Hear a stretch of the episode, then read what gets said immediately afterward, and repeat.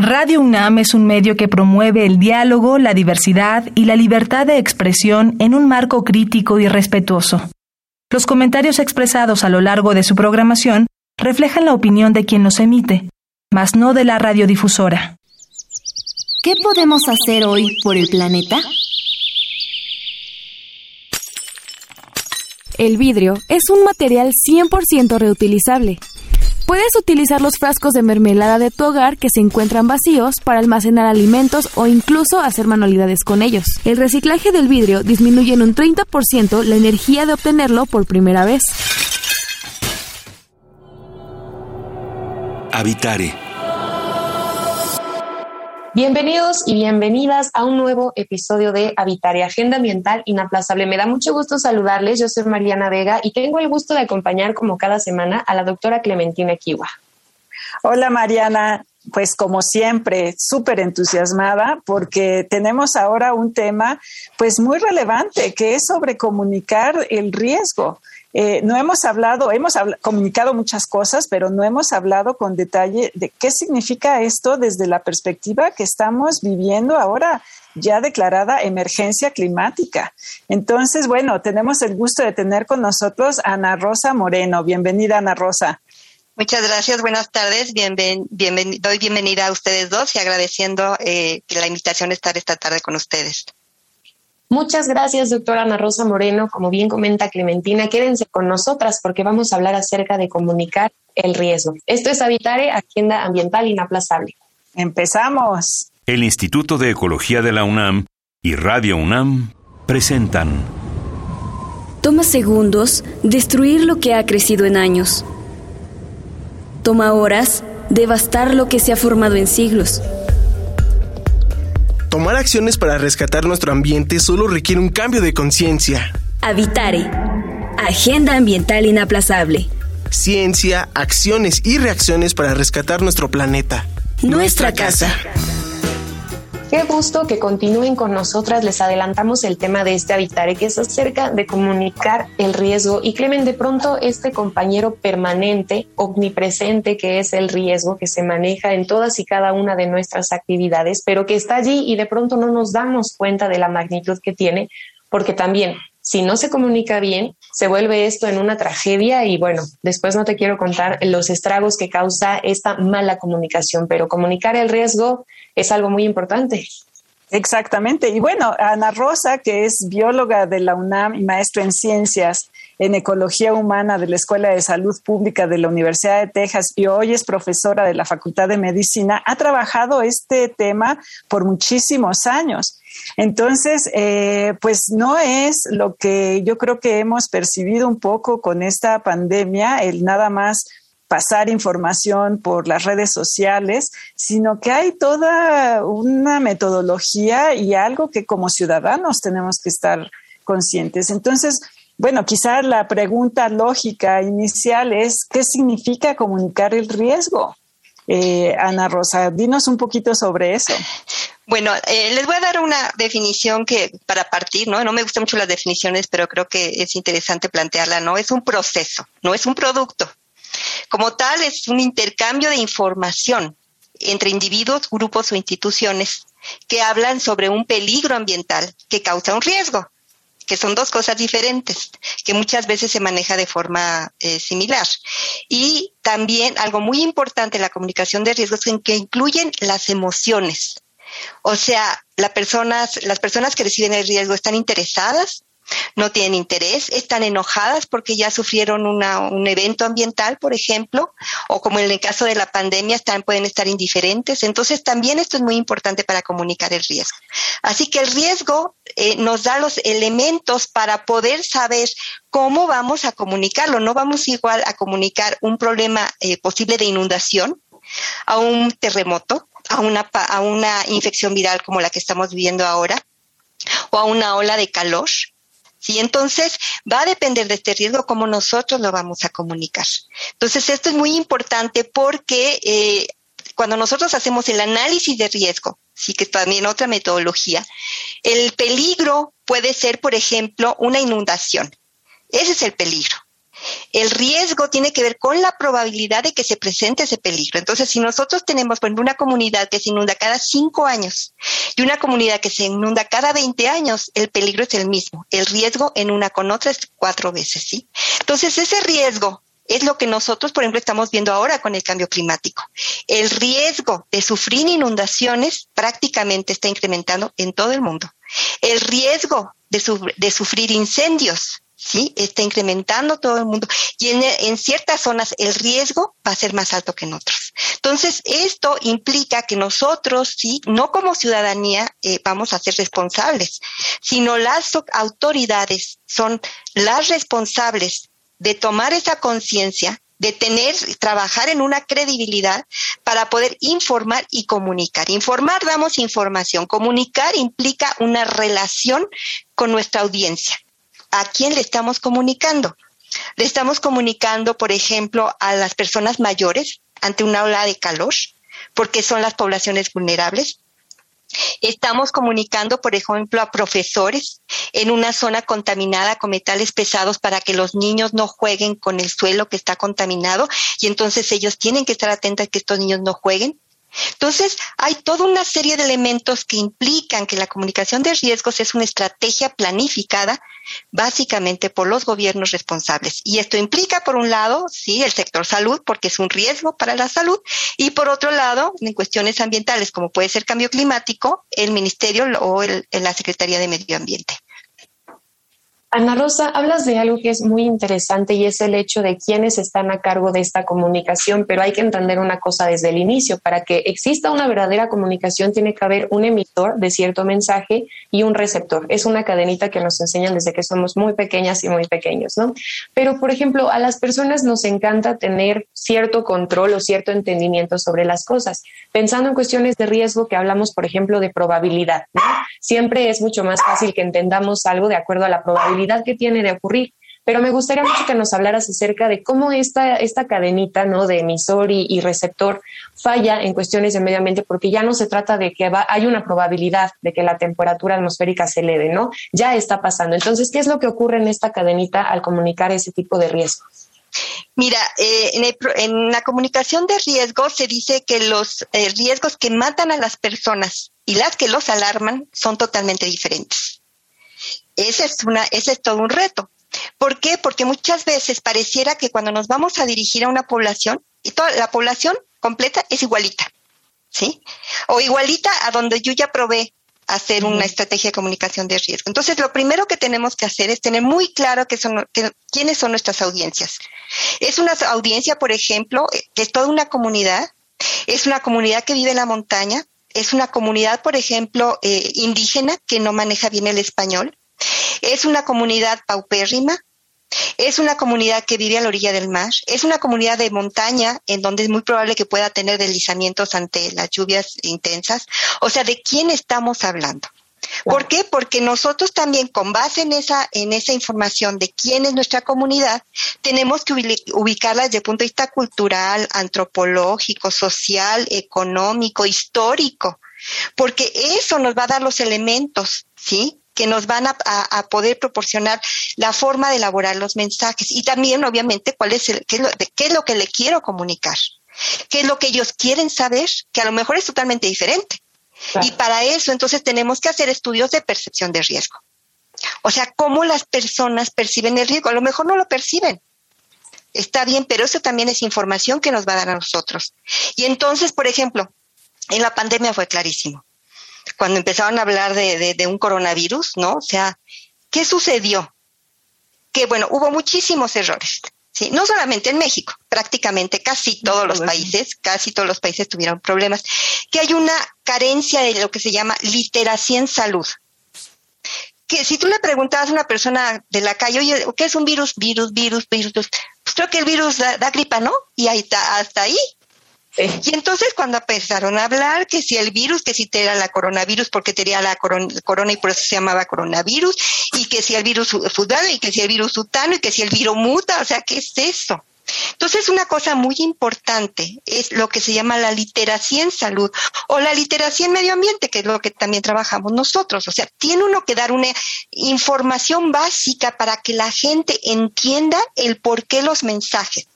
No fue sino bastante avanzada la pandemia que empezaron a salir esos videos. ¿sí?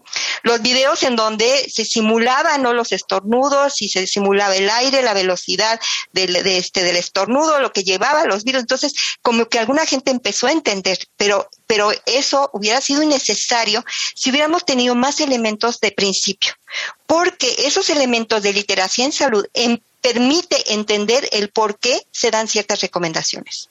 Entonces, retomando tu, pregunta, Mariana, tenemos por un lado eh, lo que sería si la fuente, o sea, quién emite el mensaje.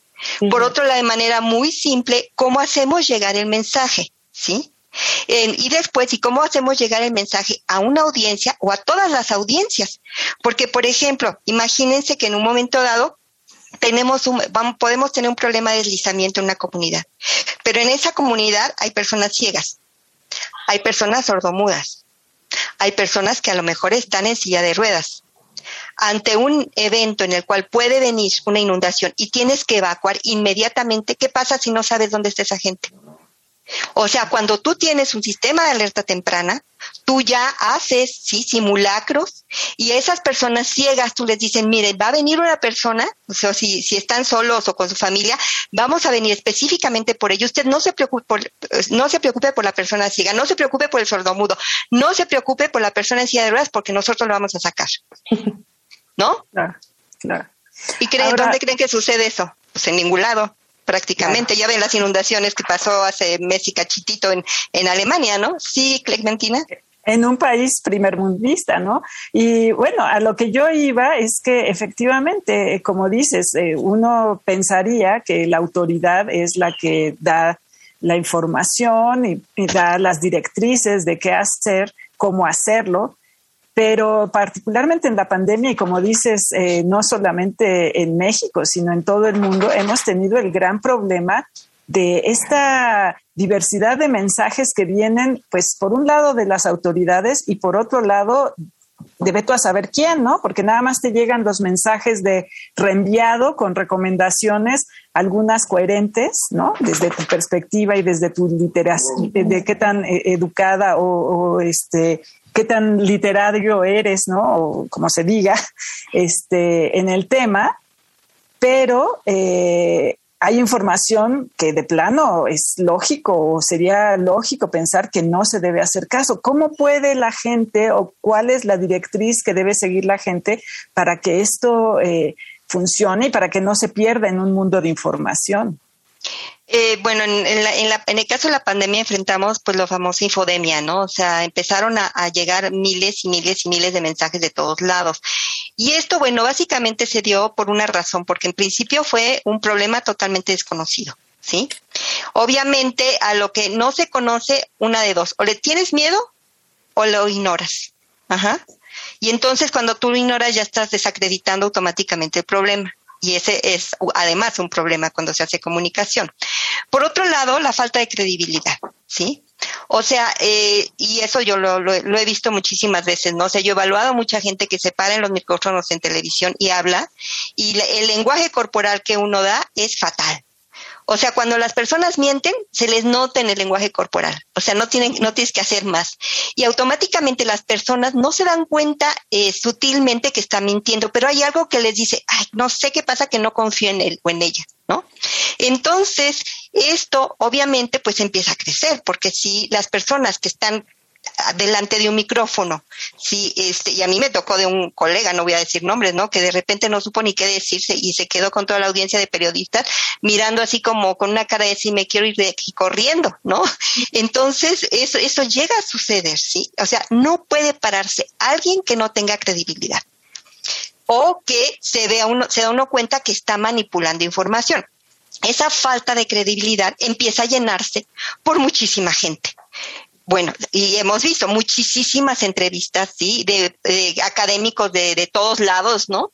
Y también hay académicos que de alguna manera quieren llevar agua a su molino porque están de jefes de un laboratorio X y están ofreciendo que están haciendo, o sea, lo que sea, ¿no? Entonces, todo esto, bueno, ya ustedes vieron muchos videos que circularon, pero también muchas ideas. Y muchos que dicen, no, no, el dióxido de cloro es magnífico. Yo conozco gente que sigue tomando el dióxido de cloro a pesar que les dije, por Dios, eso es un veneno si nada más cuestión de, de, este, de dosis, ¿no? Como todo, como toda sustancia, ¿no? Entonces, es, es muy difícil eh, poder luchar con una infodemia así cuando hay una falta de credibilidad en las instituciones. Finalmente, el gobierno viene a ser el símil del padre. Uno cuando es niño jamás se preocupa si va a haber luz, si va a haber comida, ¿no? Porque la, autoridad resuelve. Y cuando una autoridad eh, es autoridad en todos sentidos, resuelve, ¿sí? ¿Qué pasó, por ejemplo, con Nueva Zelanda? Nueva Zelanda estaba abajo de México en cuestiones de tener capacidad de respuesta. ¿Qué, hizo, qué, hizo, ¿Qué hicieron? Hay un artículo muy interesante que analiza cómo las mujeres líderes de los países tuvieron mejor comportamiento para el manejo de la pandemia. Fueron más empáticas, automáticamente se enfocaron en proteger la salud de las personas, empezaron a hacer absolutamente todo lo que tenían que hacer para mantener ese cuidado a la salud. Fue el mensaje permanente, ¿sí? De que vamos a cuidar la salud y la vamos a cuidar con esta y esta y esta acción. Por supuesto, y las mujeres siempre con cubrebocas. O sea, eh, la, agenda desde que empezó la pandemia de estas mujeres fue controlar la pandemia. ¿Qué, qué sucedió con la, eh, con la ciudadanía? Respondió 100%. ¿Sí? Vamos a continuar un poco ahora con esta respuesta de ciudadanía de la cual nos habla, doctora, porque finalmente quienes nos escuchan ahora están en contacto, en, constante contacto, ¿no? Con múltiples fuentes de información y es justo a lo que queremos llegar, que estos temas tienen una manera de comunicarse totalmente distinta, pero mientras vamos a recordarles las redes sociales para que si tienen alguna duda o comentario sobre este tema nos puedan escribir con total confianza. ¿Cuáles son, Clement? Estamos en Facebook en Instituto de Ecología UNAM, en Twitter arroba y Ecología Ecología UNAM y en Instagram Instituto-Ecología UNAM. Por allí nos pueden mandar todas sus dudas o comentarios sobre este tema. Y bueno, retomando esto tan interesante del cual nos hablas, doctora Ana Rosa Moreno, el tema también entra en cuanto a las personas, por ejemplo, no se dan cuenta que son emisarios constantes y permanentes de información que puede llegar a ser catastrófica si no se da de la manera adecuada. Ya lo vimos incluso lo que usted menciona, de, de por parte de las instituciones, quienes, como se supone que pensamos, son quienes deberían de tener esta información, ¿no? Me gustaría preguntarle en qué momento se cruza esta línea, me parece que muy delgada, entre el tema de rectificar a lo mejor una información que se dio mal, que se comunicó de manera errónea, ¿no? Por estas fallas que nos comenta que a veces hay, entre esto de, rectificarlo o contradecirse, porque creo que allí es donde viene esta desconfianza misma de las instituciones. Sí, el, yo creo que aquí algo muy importante es que cuando nosotros hacemos comunicación de riesgo, tenemos que tener una palabra siempre al frente, que es honestidad. La honestidad implica, hasta este momento, de acuerdo a la ciencia, que eso es también lo que hicieron estas mujeres, no se apoyaron totalmente en la ciencia y en la salud pública, lo que sabemos en la ciencia hasta el día de hoy, porque es algo nuevo, algo que totalmente desconocido, algo del cual, de lo cual hasta este momento seguimos aprendiendo, ¿sí? Entonces, esto es lo que pasa. No tenemos esta información, no la tenemos. Eso es reconocer. Cuando nosotros tenemos esa actitud, ganamos credibilidad. Mucha gente pensaría, es que voy a decir, voy a, ¿cómo voy a decir que no lo sé y voy a perder credibilidad? No, al contrario, es honestidad. ¿sí? En el momento que nosotros vayamos teniendo más información y vayamos construyendo este proceso de conocimiento, vamos a traducirlo pues, de alguna manera, ¿no? Vamos a manejarlo de una forma clara para que la ciudadanía entienda. ¿Por qué? Pues porque no vamos a hablar con términos médicos ni con términos epidemiológicos, ¿no? La tasa, la razón, no, no, no, no, o sea, eso no, vamos a hablar con la gente y lo que queremos hacer es que la gente entienda. Entonces, no se trata muchas veces de luchar necesariamente en contra de una aseveración. Se trata de enriquecer el conocimiento para que la misma persona logre, ¿sí? desechar esa idea y entender cuál es la idea hasta ese momento correcta. Y digo hasta ese momento porque sabemos que esto, siendo nuevo, va a ir cambiando, como ha ido cambiando. ¿sí? Entonces, eh, pero lo importante es, es precisamente que ese grupo, que ese equipo se mantenga. Y es un equipo, o sea, no solamente es una persona, hay un vocero, pero ese vocero además se tiene que capacitar. No con una posición política de micrófono es suficiente para que hable. No, hay personas que les da pánico escénico. Está bien, esas no sirven. A lo mejor eh, hace otras cosas maravillosas, pero ese no sirve como vocero. Hay que entrenar al vocero, ¿sí? Y bueno, hay, muchas, hay muchos ejemplos. Giuliani fue maravilloso como vocero cuando el 11 de septiembre, por ejemplo, ¿no? Cuando le preguntan que cuánta gente ha muerto, pues este Giuliani se quedó así como, imagínense, si hubiera dicho un número y después ese número, por supuesto, hubiera sido diferente, hubieran dicho, ah, es que Giuliani, que como, como inventó, ¿no? Si hubiera dicho, no lo sé, la siguiente, siguiente pregunta pregunta, hubiera dicho, ay, este, pues entonces, ¿cuándo lo vas a ver? ¿No? Y también se hubiera metido en un embrollo, ¿no? Lo que dijo fue, más de los que podemos tolerar. Claro, claro pero, pero Giuliani se capacitó una semana en comunicación de riesgos antes de tomar posesión. Claro. Claro, pero en situaciones como la que vivimos, también la ciudadanía tiene que tener algo de capacitación, ¿no? Para recibir esos mensajes. Lo estamos viendo con, como dices, con la infodemia. Eh, ¿qué, ¿Qué recomendaciones se le pueden hacer desde la perspectiva del ciudadano, no? Pues mira, desde la perspectiva del ciudadano es que siempre verifiquen las fuentes, ¿sí? es muy importante quiénes. Por ejemplo, ahorita si se fijan en Twitter, este, realmente quien está eh, eh, dando permanentes eh, mensajes es el doctor Moreno Sánchez. ¿Sí? Este, que del hospital ABC, ¿no? Y ha aprendido muy bien a dar mensajes.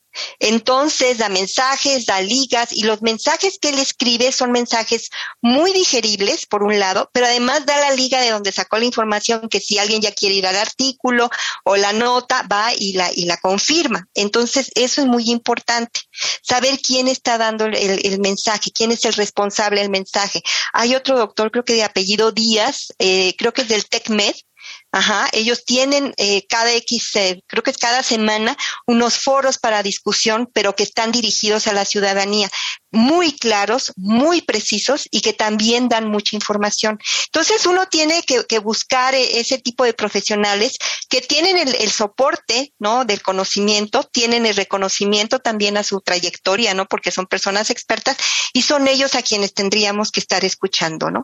Y por otro lado también todo lo que son organismos internacionales, la Organización Mundial de la Salud, su, su, em, su filial en, la, en las Américas, que es la Organización Panamericana de la Salud, o personal que trabaja o ha trabajado con ellos, y entonces es, es también, o sea, se, se busca tanto que digo, digo, bueno, pues yo a veces digo, no es que este fulanito dijo tal cosa, lo googleo a ver quién es, ¿no?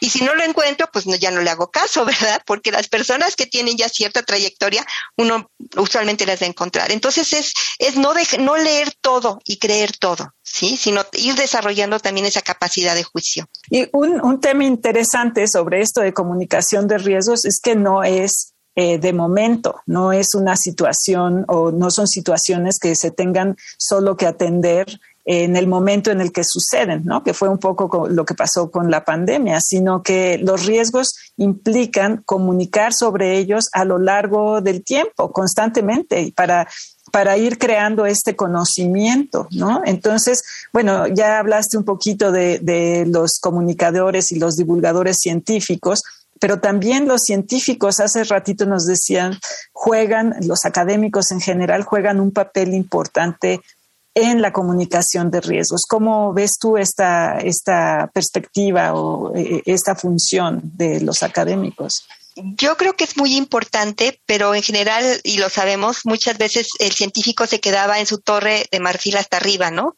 Y entonces poder hablar con ellos y que, y que tuvieran un lenguaje accesible no era fácil. Sin embargo, con la pandemia ha sido un reto para ellos y hay muchos que sí se han interesado y qué bueno, qué bueno, ¿no? Porque están, han hecho, creo que, un excelente esfuerzo, ¿no? De que, de que esto, de que esto se dé, ¿no? Finalmente también, como yo digo, los académicos que trabajamos del, de los dineros de los impuestos de los mexicanos, tenemos una, una conciencia social, ¿no? Un, un, compromiso social, ¿no? Entonces creo que el, ser capaces de comunicar lo que, lo que sabemos, ¿no? Este, es muy importante, es muy importante y además es muy sano, ¿no? Yo creo que en el fondo queda una satisfacción y, ojalá esto se siga dando, no solamente para cuestiones de la pandemia, ¿no? Sino para que haya una capacidad del vínculo y, este, pues ahora que de repente el, el área científica está medio vapuleada, ¿no? Pues este, retomar eso, ¿no? Retomar ese, esa conciencia para poder expresar nuestro conocimiento, nuestras preocupaciones y que se den cuenta de nuestro trabajo. Todos nosotros trabajamos mucho, ¿no? Pero pues este, no lo cacareamos como la gallina, ¿no? Y hay que cacarear el huevo, ¿no?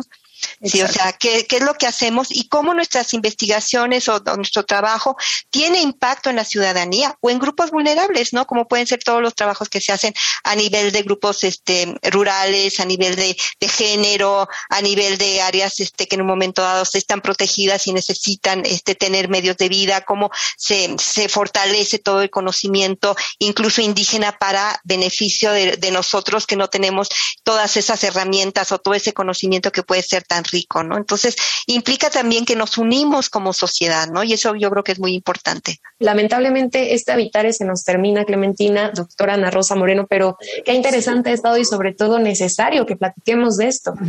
Exactamente. Y sobre todo, creo yo que es importante como ciudadanos ser críticos y eh, de alguna manera exigir que nuestras autoridades pues respondan a su papel como autoridad, ¿no? Que, que no nos estén jugando el dedo en la boca, como se dice vulgarmente, ¿no? Sino que sean responsables también. Y bueno, pues para eso son en parte las votaciones, ¿no? Así es. Y yo, yo, nada más quiero, quiero rescatar el, el hecho de que la comunicación de riesgos es para prevenir. Es para prevenir lesiones, enfermedades, muertes. Esto es lo que queremos, ¿sí? Claro. Prevenir. Esa es la palabra, prevenir prevención. Catástrofes. Exacto. Uh -huh. Exacto. Claro, pues, doctora Ana Rosa Moreno, qué gusto que nos haya acompañado y por todo lo que nos comparte en este Habitare, que no será, no es ni el primero ni esperemos que sea el último. Por favor, es que nos acompañe pronto por acá. Encantada. Muchas gracias. Y bueno, pues nosotras antes de despedirnos les recordamos las redes sociales por medio de las cuales se pueden comunicar por si tienen dudas o comentarios sobre este tema. Sí, estamos en Facebook, en Instituto de Ecología UNAM, todo junto, en Twitter, arroba y Ecología UNAM, y en Instagram, Instituto-Ecología UNAM. Y no nos queda más que agradecer al Instituto de Ecología de la UNAM y a Radio UNAM en la asistencia a Carmen Sumaya, información de Aranza Torres e Italia Tamés. En la voz de las cápsulas, Lisbeth Mancilla, operación técnica y producción de Paco Ángeles, y en las voces les acompañamos la doctora Clementina Equiwa y Mariana Vega. Les esperamos en el próximo Habitare Agenda Ambiental Inaplazable. Hasta la próxima. ¿Qué podemos hacer hoy por el planeta? Los mexicanos gastan alrededor de 3.800 pesos al año en productos de limpieza, además de que algunos suelen contener alta concentración de amoníaco, el cual es nocivo para la salud. Por eso te recomendamos mezclar bicarbonato con un poco de agua, te ayudará a eliminar malos olores y quitar grasa, y de paso reducirás el gasto en consumo de productos de limpieza. Visita ecología.unam.mx para obtener más información sobre el tema de hoy. Y si quieres escuchar todas nuestras emisiones, entra a radiopodcast.unam.mx. Radio UNAM y el Instituto de Ecología de la UNAM presentaron Habitare, Agenda Ambiental Inaplazable